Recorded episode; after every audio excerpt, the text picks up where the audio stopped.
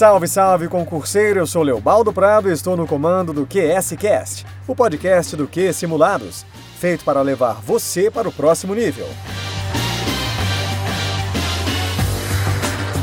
Tema deste episódio informativo 1019 do STF: Desapropriação.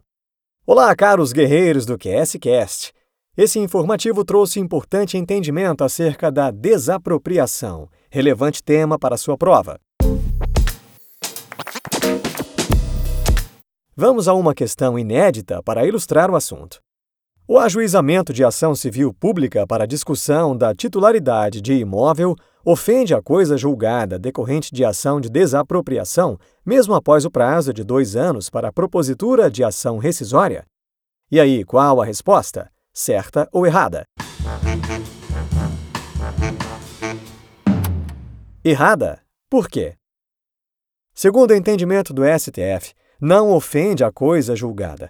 O trânsito em julgado de sentença condenatória proferida em sede de ação desapropriatória não obsta a propositura de ação civil pública em defesa do patrimônio público para discutir a dominialidade do bem expropriado, ainda que já se tenha expirado o prazo para a ação rescisória. Aí, atenção, atenção!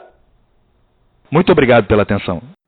É de se esclarecer que, diante da impossibilidade de discussão de matérias de alta indagação no âmbito das ações de desapropriação, o que inclui o debate a respeito da dominialidade do bem expropriado, eventual trânsito em julgado de decisão judicial proferida em ação de desapropriação, limitada à análise do decreto expropriatório e do valor de indenização, é incapaz de impedir a discussão jurídica dominial em ação civil pública.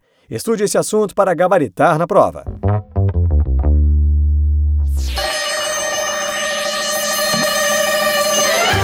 E o QSCast agradece a sua audiência. Até mais!